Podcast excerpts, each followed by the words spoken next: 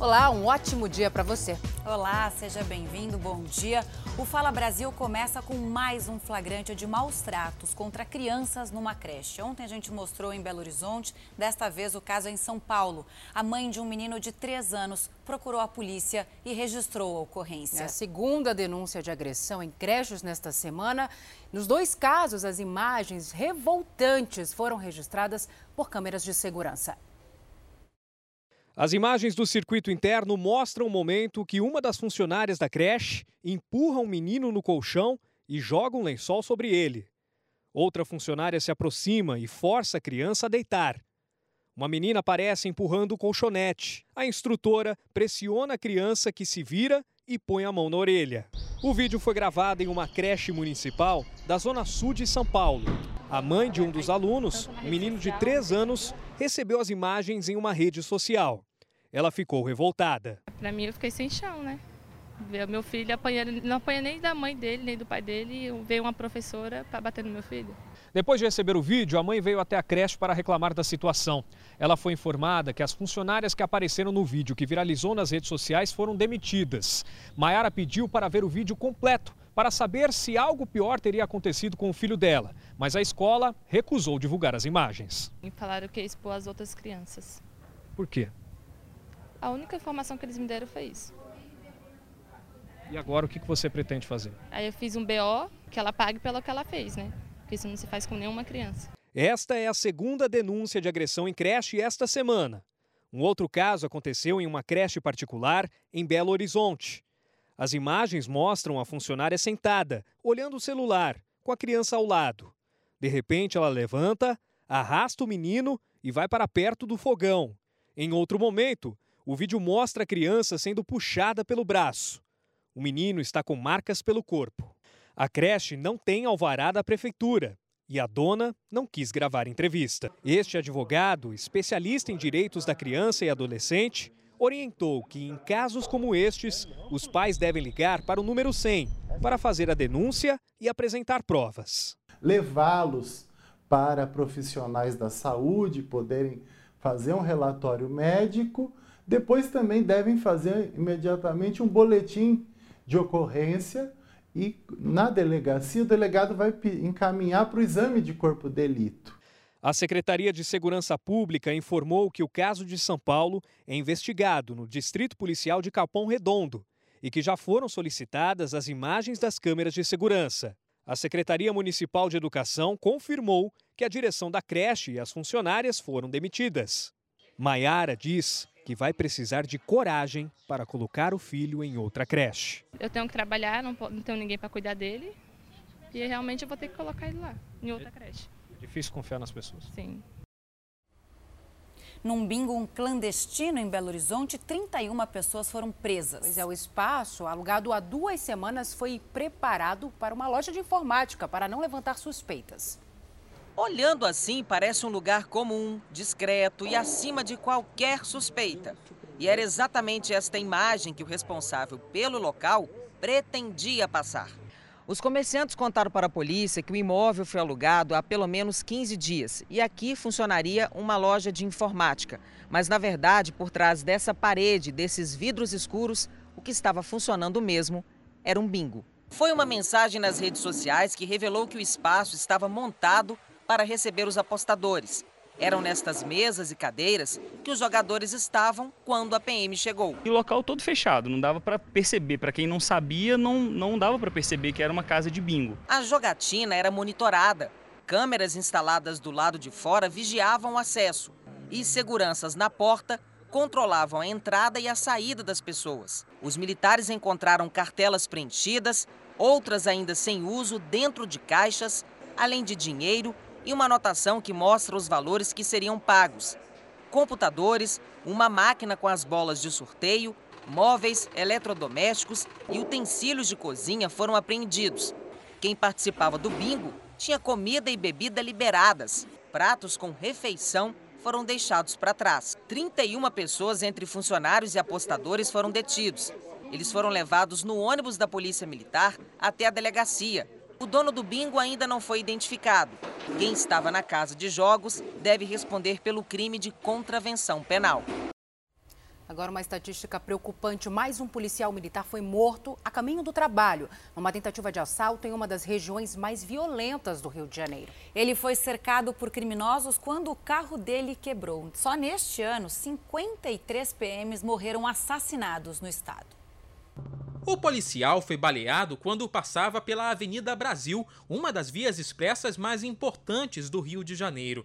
Ele chegou a ser socorrido pelo Corpo de Bombeiros, mas não resistiu aos ferimentos.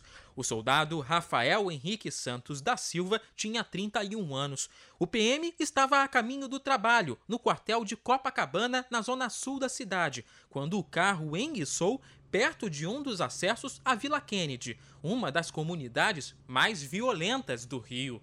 O irmão do policial viu tudo. Ele contou que Rafael havia ligado pedindo ajuda e, ao chegar, viu um grupo de bandidos rendendo o PM. Logo em seguida, houve troca de tiros. Testemunhas contaram ainda que traficantes da região atiraram ao descobrir que Rafael era policial militar. Ele estava na corporação desde 2015. Com esse caso, subiu para 51 o número de policiais mortos em todo o estado do Rio somente este ano. A média é de mais de um PM morto por semana. Em 2018, foram 91 PMs mortos. A divisão de homicídios investiga o caso.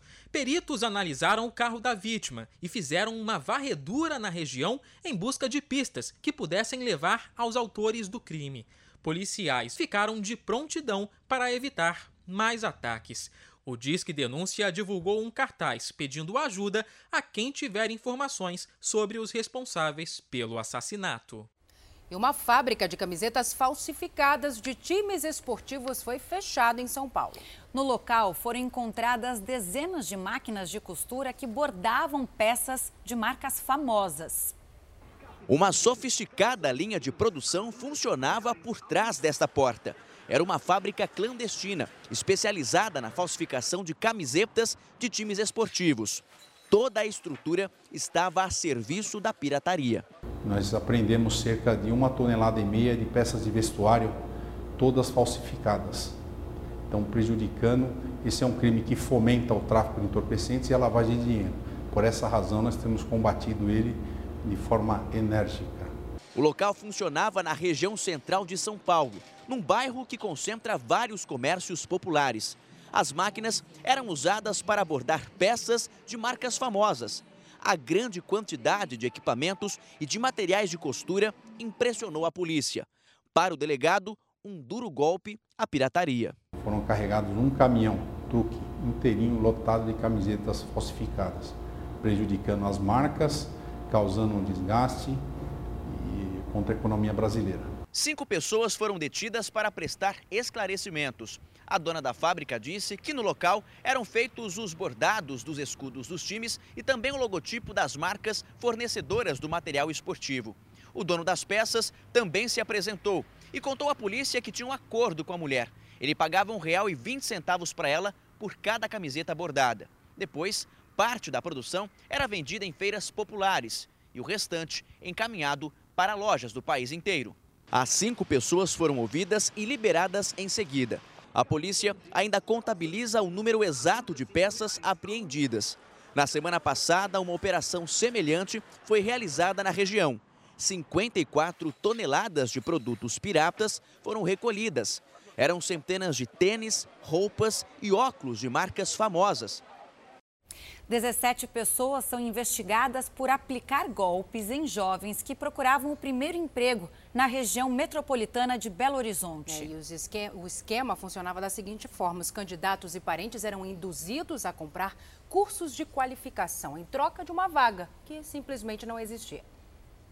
Pilhas de documentos, celulares, computadores, notebooks e máquinas de cartão de crédito foram apreendidos nas empresas e residências dos investigados. A Polícia Civil cumpriu 18 mandados de busca e apreensão em Belo Horizonte e região metropolitana. Segundo os investigadores, as vítimas eram jovens em busca do primeiro emprego. Eles ficavam sabendo das vagas na internet ou em panfletos distribuídos na porta das escolas e se inscreviam para participar. Só que ninguém nunca era aprovado na seleção e o motivo alegado pelos recrutadores era sempre o mesmo: a falta de qualificação. Era aí que o golpe começava. Eles começam a oferecer curso de informática de uma das empresas que está sendo investigada também, e esse curso de informática, ele é pago no estabelecimento comercial, como forma de garantir que ao final do curso a pessoa tem o seu emprego garantido. Só que isso não ocorre. As aulas eram online e para participar, cada candidato desembolsava em média 600 reais. As investigações apontam que várias empresas participaram do golpe e mudaram de nome à medida que eram descobertas. Três delas ainda estão em funcionamento. Os crimes teriam começado em 2017. De acordo com a delegada, dezenas de pessoas foram vítimas do esquema. Ela acredita que muitas ainda não procuraram a polícia. A gente pede para a sociedade, para quem se sentir lesado nesse sentido, que compareça a uma unidade policial e denuncie esse fato, porque às vezes pode ser ou pode parecer com desacordo comercial. E não é isso que ocorre, na verdade, porque a pessoa é enganada. Ontem você viu ao vivo aqui no Fala Brasil um assaltante mantendo uma família refém em Manaus. Foram três horas de aflição, de muita tensão nessa Exatamente, Camila. Agora a gente vai conferir os detalhes dessa negociação aí que é bastante complicada, né? O ladrão acabou preso. Dezenas de policiais participaram das negociações. A casa fica no bairro Fazendinha, zona norte de Manaus. Durante três horas, o criminoso manteve seis pessoas reféns e dizia à polícia que outros dois bandidos também estavam no local. Mas ele estava sozinho. Desesperado, rendeu a família, fez a família de refém, eram seis pessoas, sendo uma criança, fez a família de refém e ficou negociando com a polícia militar. O cárcere privado começou após dois homens pularem o muro da casa para assaltar a família. Uma vítima conseguiu avisar a polícia. Quando os criminosos terminavam o assalto, uma viatura chegou. Michel de Souza estava armado e voltou para casa. O outro criminoso conseguiu fugir. Uma das vítimas conseguiu contato externo com uma pessoa que, que ela conhecia antes dele, dela ser rendida pelo o meliante. E essa pessoa com quem ela fez contato chamou a polícia e foram até o local. A companhia de operações especiais foi acionada e a negociação começou. O assaltante exigiu a chegada da imprensa Logo depois, quatro pessoas foram liberadas. Em seguida, Michel pediu a presença de um advogado e de familiares. As exigências foram atendidas e as duas últimas vítimas conseguiram sair da casa. Os reféns foram atendidos por uma ambulância e encaminhados a um hospital. Michel foi preso. Ele estava com uma arma de fabricação caseira.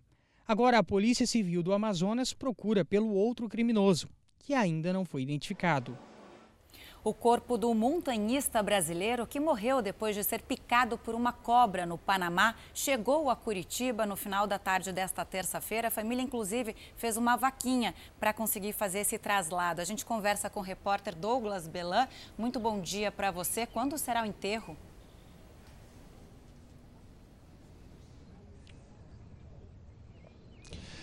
Olá, bom dia. O enterro será daqui a pouquinho, às 10 horas da manhã, em Almirante Tamandaré, aqui na região metropolitana de Curitiba.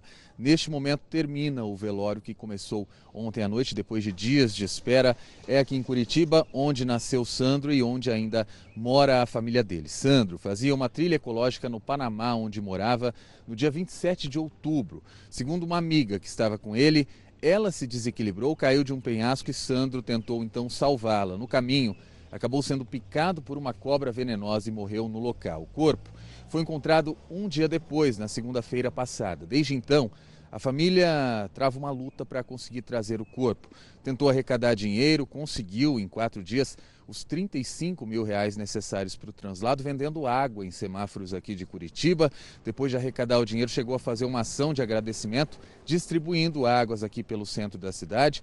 Conseguiu toda a documentação, mas depois esbarrou no processo burocrático. Finalmente, ontem à noite, o corpo chegou. Deve ser enterrado, portanto, às 10 da manhã. Sandro, que morava há um ano e meio no Panamá, era mecânico esportista, tinha 45 anos de idade. Celso e Camila. Obrigada pelas informações. A gente continua com o nosso giro de repórteres. A Polícia Federal faz agora uma operação no Aeroporto Internacional de Cumbica, em Guarulhos. Os alvos são traficantes de drogas e quem está lá é a Michele Rosa. Michele, muito bom dia para você. Quantas prisões já foram feitas até o momento? Quais são as informações? Bom dia, bom dia a todos. No total, seis pessoas já foram presas. São nove mandados de prisão temporária cumpridos em cidades como Suzano e Mogi das Cruzes, em São Paulo e também em Salvador, na Bahia. O objetivo dessa operação é desarticular uma quadrilha que veio da Tanzânia, um país da África Oriental, e vivia aqui no Brasil já há algum tempo, recrutando mulas para o tráfico internacional de drogas, principalmente de cocaína. O destino dessa droga toda seria a África. Também existe a suspeita de que essa quadrilha seja especializada em tráfico internacional de arma. Esse é um desdobramento da Operação Área Restrita que aconteceu lá em agosto, foi deflagrada também pela Polícia Federal. Na época, durante as investigações, 15 mulas do tráfico foram presas e mais de 820 quilos de drogas foram apreendidos só aqui no Aeroporto Internacional de Guarulhos. Salce, Camila. Obrigada, Michele, pelas informações. A qualquer novidade, você pode nos chamar aqui, tá bom?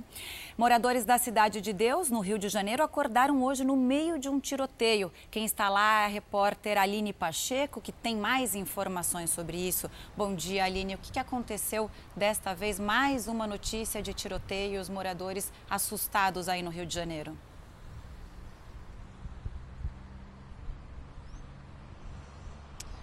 Olá, bom dia. Infelizmente, sim, houve um intenso tiroteio e nosso helicóptero conseguiu até flagrar criminosos armados na comunidade, um deles com um fuzil e outros dois com pistolas.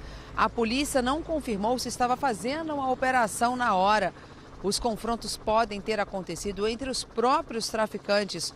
Uma escola municipal que chegou a abrir as portas decidiu suspender as aulas justamente por conta do tiroteio. Não há informação de feridos. Camila Salce. Invasão de hackers no interior de São Paulo. O ataque afetou um sistema da prefeitura de Barrinha. Há mais de uma semana, os funcionários não conseguem trabalhar. É, e uma das suspeitas aí da polícia é de que o ataque virtual tenha sido feito fora do Brasil. Há 10 dias nada funciona. Na tela dos computadores aparece a mensagem: falta de conexão com o servidor. Todo o sistema administrativo, financeiro e de recursos humanos da Prefeitura de Barrinha, no interior paulista, está nas mãos de hackers. A Prefeitura não consegue emitir notas, não consegue receber. É, o tributos está parado, a contabilidade, nós não estamos, nós não conseguimos pagar é, nenhum fornecedor. O servidor onde as informações ficavam armazenadas foi levado para uma perícia particular em São Paulo. Uma das suspeitas da polícia é que o ataque virtual tenha sido feito de fora do Brasil. A exigência para que tudo volte ao normal é o pagamento de bitcoins, uma moeda virtual. O valor do resgate não foi informado, mas a cotação de uma unidade de bitcoin hoje é de pouco mais de 37 mil reais mil funcionários públicos estão sem receber. A previsão é que os pagamentos sejam feitos só depois que o sistema voltar a funcionar. Nada de salário. É, enquanto não normalizar o sistema, não tem como acessar os dados para poder fazer o pagamento dos funcionários. Nesse escritório de contabilidade, que depende do sistema da prefeitura para a emissão de notas, o serviço parou. Problema de emissão de nota fiscal, né? Certidão negativa, é atualização de imposto. Então tem tendo vários problemas, né? Principalmente no recebimento dos clientes. Em 2017, hackers fizeram exigências semelhantes ao invadir o sistema do Hospital de Câncer em Barretos, na mesma região. Centenas de pacientes ficaram sem acesso a tratamentos. Alexandre Nardoni, condenado a 30 anos pela morte da filha. Você lembra desse caso, da Isabela Nardoni? Pois é, ele pode deixar a prisão a qualquer momento. A repórter Francine Padilha está em frente à penitenciária de Tremembé, no interior de São Paulo. Francine, bom dia para você. Fala para a gente, por favor, o motivo dessa decisão. Por que ele pode ser solto?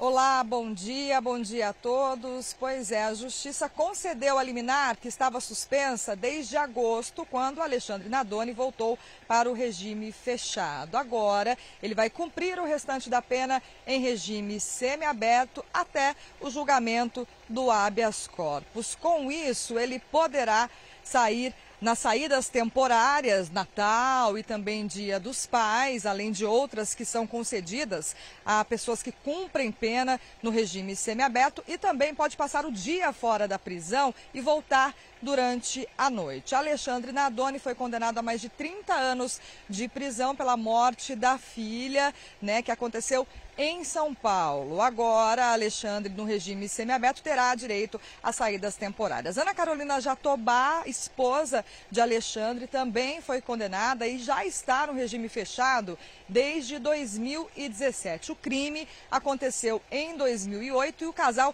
sempre negou ter matado a criança. Isabela morreu após cair da janela do apartamento do pai. Salce Camila. Obrigada, Francine. As visitas ao Parque Nacional de Abrolhos, santuário marinho no sul da Bahia, um dos mais importantes do mundo também, devem permanecer suspensas até a próxima semana. A Ticiane Bicelli tem mais detalhes para a gente. Ticiane, bom dia para você. Qual o motivo Olá, dessa prorrogação? Um bom dia a todos. Até o dia 14 de novembro. Essa suspensão começou no último sábado, desde que as manchas apareceram no arquipélago. De acordo com a direção do parque, essa prorrogação é para que a limpeza seja realizada com mais rigor.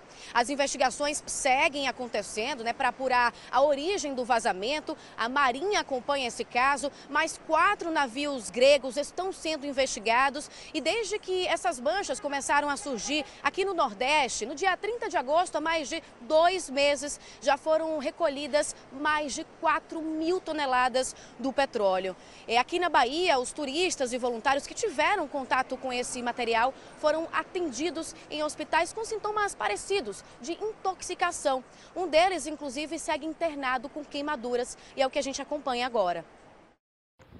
Quatro pessoas com sintomas parecidos foram atendidas no mesmo final de semana em hospitais da região de Ilhéus, no sul da Bahia. Uma delas é uma voluntária que passou mal quando participava da limpeza do óleo na praia de Cururupi. Eu acordei muito mal, com muita dor de cabeça, enjoada, tonta, vomitando, muita dor no estômago. Os exames que Cláudia fez ainda não foram concluídos, mas o caso já é tratado pela Secretaria de Saúde do município como dermatite de contato causada pelo petróleo cru. Os casos aconteceram em pelo menos três praias de Ilhéus afetadas pelo óleo.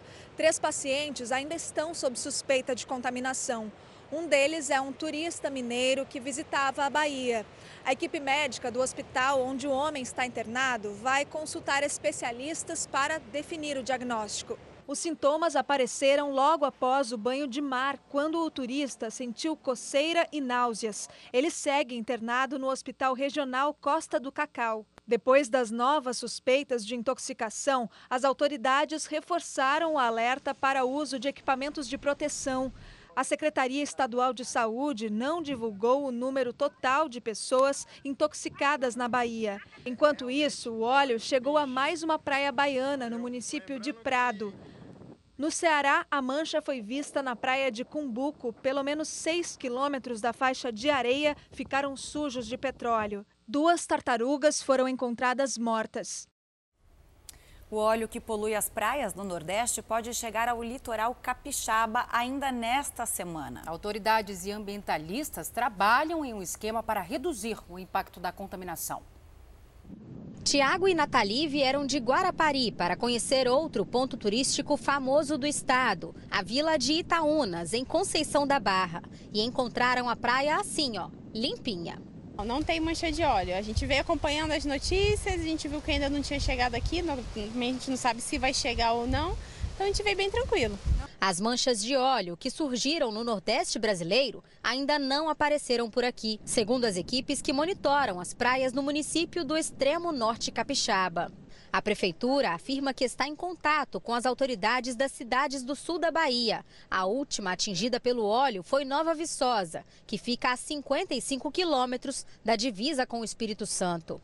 Mesmo assim, o município está em alerta. Cerca de 60 pessoas, entre funcionários públicos e voluntários, foram capacitadas para a limpeza das praias e para a coleta do óleo tóxico.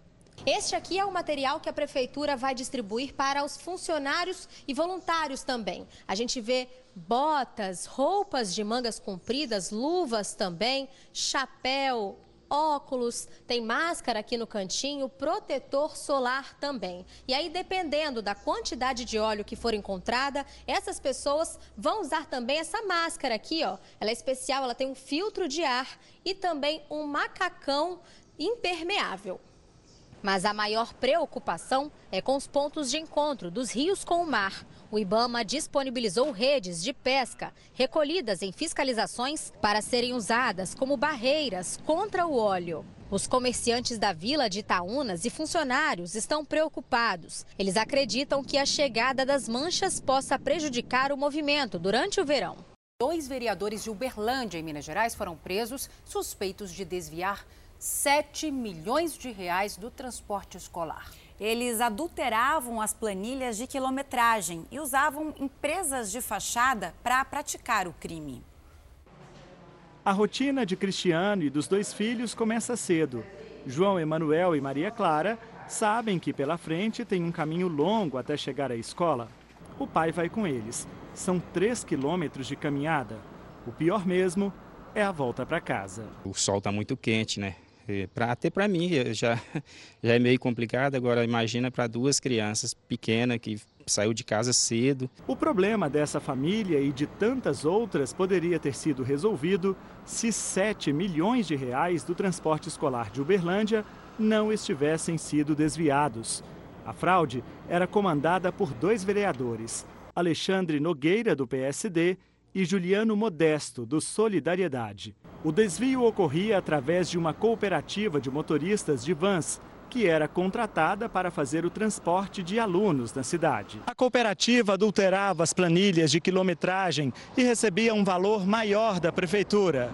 O dinheiro era dividido entre os dirigentes por meio de empresas de fachada. A promotoria suspeita que o mesmo esquema também está sendo usado em Araguari, município próximo a Uberlândia. Interrogado, o vereador admitiu que comprou uma van em nome de terceiros para prestar o serviço. Eu comprei essa van porque, é, eu, é, como ela estava um preço bem abaixo do normal, eu iria revender essa van. A minha intenção era essa. E o senhor colocou no seu nome essa van? Não, colocou no nome do Wilson. Por quê? Como ele foi buscar, doutor, ele, ele tinha que preencher o recibo no nome dele, para que ele pudesse trazer a van. Chegando aqui, o senhor transferiu o seu nome? Não, ainda não transferiu. A defesa dos vereadores não quis comentar o assunto. O Tribunal de Justiça de Minas Gerais negou os pedidos de habeas corpus dos dois. O dinheiro desviado é suficiente para zerar a fila de crianças de 3 anos que esperam por uma vaga nas escolas de Uberlândia, ou garantir o transporte escolar a quem precisa. O Brasil tem mais de 5 mil municípios e centenas de municípios brasileiros podem ser extintos por falta de renda. Essa é uma das medidas que o governo federal apresentou ao Senado num pacote para ajustar as contas públicas. O presidente foi do Planalto ao Senado a pé, acompanhado de ministros, para entregar três propostas de emenda constitucional. Quero dizer do orgulho, da satisfação de estar aqui entre amigos e dizer que essa proposta vai ser trabalhada pelos senhores vai ser aperfeiçoada. No total, são cinco propostas de emenda à Constituição e um projeto de lei das privatizações. Começam a tramitar no Senado a PEC do Pacto Federativo, a PEC emergencial e a proposta de redução de fundos constitucionais. A reforma administrativa vai começar pela Câmara, assim como a nova lei de licitações. E uma comissão mista vai discutir a PEC da reforma tributária. Um dos principais pontos da PEC do Pacto Federativo é a mudança no processo de distribuição dos recursos do pré-sal. Estados e municípios receberiam 400 bilhões de reais a mais num prazo de 15 anos. O governo também quer extinguir cidades de até 5 mil habitantes com arrecadação própria menor do que 10% da receita. 1.254 municípios poderiam ser incorporados às cidades vizinhas. Já a PEC emergencial prevê que, em caso de aperto fiscal, União, estados e municípios reduzam salários e jornada de trabalho dos servidores públicos. Gratificações seriam cortadas e reajustes suspensos. Temos que manter a responsabilidade com as futuras gerações. Nós não podemos nos endividar em bola de neve e jogar isso para filhos e netos também pagarem lá na frente. E as atenções do governo também estão voltadas para o mega leilão do pré-sal que acontece hoje no Rio de Janeiro. E o Yuri Ascar tem os detalhes para a gente, né, Yuri? Bom dia para você. O leilão pode significar um alívio nas contas públicas? Pode ou não, né? E quanto o governo espera arrecadar, Yuri? Bom dia. E que alívio, Salsi. Bom dia. O governo espera arrecadar mais de 106 bilhões de reais com leilão de quatro áreas onde existem excedentes de petróleo. Doze companhias estão nessa disputa, entre elas a Petrobras, que tem preferência em dois blocos. A divisão dos recursos entre a União, estados, municípios e a Petrobras foi definida em votação no Congresso Nacional. E pela divisão, o Rio de Janeiro, onde estão os campos que vão ser leiloados, vai ser o estado mais beneficiado, com mais de 2 bilhões de reais. Camila e Salsi. E depois de muita chuva no Rio Grande do Sul também, a preocupação agora é com o nível dos rios. Um deles passou a marca de 12 metros e invadiu casas. A Luíse Baini tem mais informações para a gente. Luíse, bom dia para você. As pessoas precisaram ser resgatadas ali da região? Olá, bom dia. Olha, em São Sebastião do Caí, a 60 quilômetros de Porto Alegre, 64 pessoas foram retiradas de casa pela Defesa Civil. A água invadiu mais de 350 residências na cidade. A última medição, feita nesta quarta-feira, às 6 horas da manhã, apontou que o rio Caí está 10 metros acima do nível normal. Mas hoje o dia amanheceu com sol em todo o estado, por isso, tudo indica, a previsão indica que o nível do rio volte a baixar. Em Porto Alegre, as temperaturas devem chegar aos 26 graus. Salce Camila. Um flagrante de contrabando de pedras preciosas. Um homem foi preso transportando esmeraldas num ônibus em Goiás. A gente conversa ao vivo sobre esse assunto com Marcelo Vidal. Marcelo, bom dia. Quanto valem essas pedras, essas esmeraldas? Oi Camila, bom dia para você e para todo mundo que está acompanhando o Fala Brasil. Uma avaliação preliminar indica o valor de 5 milhões de reais. Um homem de 33 anos foi flagrado transportando material em um ônibus que trafegava numa rodovia em Rio Verde, no interior de Goiás. Os policiais encontraram esmeraldas lapidadas dentro de uma mochila. As pedras foram pegas em Cuiabá e do Mato Grosso deveriam ser levadas para Campinas, no interior de São Paulo. São pelo menos 200 pedras. Segundo a polícia, o homem se negou a informar quem entregou a esmeralda e quem iria receber o material. Salce Camila. Motoristas que passam agora de manhã pela linha amarela do Rio de Janeiro não precisam pagar o pedágio. A cobrança foi cancelada depois que a prefeitura reassumiu o controle dessa, que é uma das principais vias expressas da capital fluminense. Vamos falar com Rael Policarpo. Rael, bom dia para você. Como é que está a movimentação por aí agora?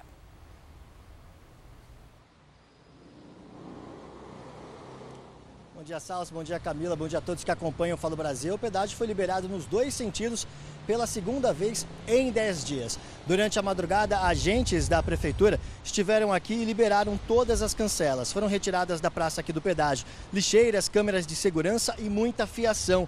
As cancelas removidas das cabines serão levadas para um depósito público de acordo com a Prefeitura.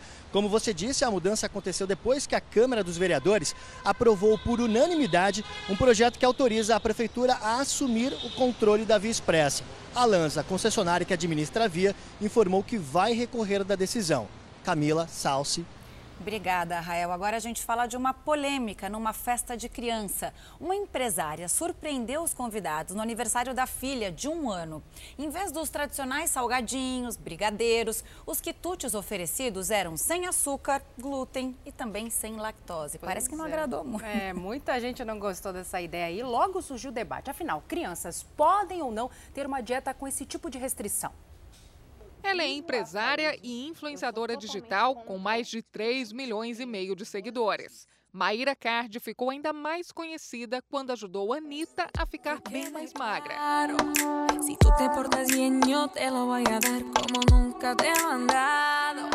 Maíra também orientou Maiara e a cantora perdeu 11 quilos. A irmã, Maraísa, apareceu 7 quilos mais magra. Não é porque você não beija bem, não é minha pessoa errada, só é a pessoa certa de outra alguém. Maíra é a queridinha de muitas famosas, mas causou polêmica no aniversário da filha Sofia, de um ano. Na festinha foram servidos alimentos para quem segue uma dieta restritiva. Sem glúten, sem lactose, sem açúcar. A youtuber Antônia Fontinelli estava na festa com o filho. Alguns internautas criticaram as opções da festa. Essa disse que os convidados não têm obrigação de fazer dieta. Essa outra escreveu que ela pode servir o que quiser. Maíra respondeu: Fizemos uma festinha com comida de verdade, que nutre e que faz bem. Comida que eu sirvo para quem eu amo. Além da influenciadora digital, mais gente tem aderido às dietas restritivas. Por isso, o chefe de cozinha desse restaurante precisou elaborar novos pratos. O pimentão recheado, por exemplo, tem carne de soja. O feijão não tem bacon nem linguiça. Tem também mais variedade de legumes e verduras. E para quem não come glúten, a tapioca é servida na hora pelo cozinheiro. Tem também algumas pessoas que perguntam se tem queijo, se tem na produção creme de leite. Isso também é uma procura mais por conta da, da intolerância, né? Outras famílias têm abolido o consumo de alguns alimentos. Quando Marcelo decidiu emagrecer, tirou o carboidrato e açúcar de casa, mas teve dúvidas em relação ao filho Lucas. A gente tem a preocupação com ele, dele, dele ganhar peso, ele é bem forte, bem fortinho. Só que eu não, não pude cortar é, esse carboidrato dele de uma vez assim, né? O carboidrato foi mantido na dieta do filho, mas sem exageros. Mas agora meu pai falou para eu comer uma, um pão, porque senão pode eu inchar mais. A recomendação deste médico nutrólogo é manter o equilíbrio e saber qual é a necessidade de cada criança antes de restringir algum alimento. Ele diz que se não tem intolerância, não precisa cortar o glúten. Obviamente que se alguma criança apresentar alguma doença, uma intolerância ao glúten, à lactose ou é, uma obesidade já avançada, aí sim, esse corte, como a gente fala, seria mais bem-vindo. Caso contrário, não vejo problemas. Para Maíra, restringir o que a filha come é uma atitude que fará bem para Sofia. E é por esse motivo que eu escolhi não dar e 100% na alimentação natural, porque eu prezo muito a saúde da minha filha em primeiro lugar.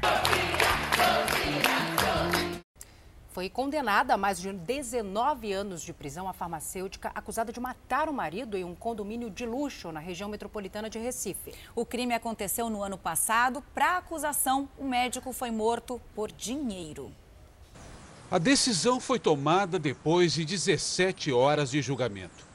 A farmacêutica Jussara Rodrigues da Silva Paz, de 54 anos, foi condenada a 19 anos e 8 meses de prisão por homicídio triplamente qualificado e ocultação de cadáver do marido, o médico Denilson Paz. O crime aconteceu em maio do ano passado, na casa da família, em um condomínio de luxo em Camaragibe, região metropolitana do Recife. A mulher confessou o crime, mas alegou legítima defesa. Jussara diz que, por anos, foi vítima de agressões verbais e físicas do marido. Esta testemunha, uma diarista que trabalhava na casa da família, nega. Mas eu nunca vi violência da parte dele. Era um homem tranquilo, entrava, saía, bom dia, boa tarde. Nunca vi ele agredindo ela, como ela falou, que ele agredia ela, batia nela. Nunca vi. Para a acusação, Jussara matou o marido por dinheiro. Ela não se conformava com a separação e queria ficar com os bens dele. A defesa diz que uma das testemunhas foi comprada e vai recorrer da sentença. Essa decisão é sequela do trabalho mal feito da polícia que viciou o judiciário do segundo grau.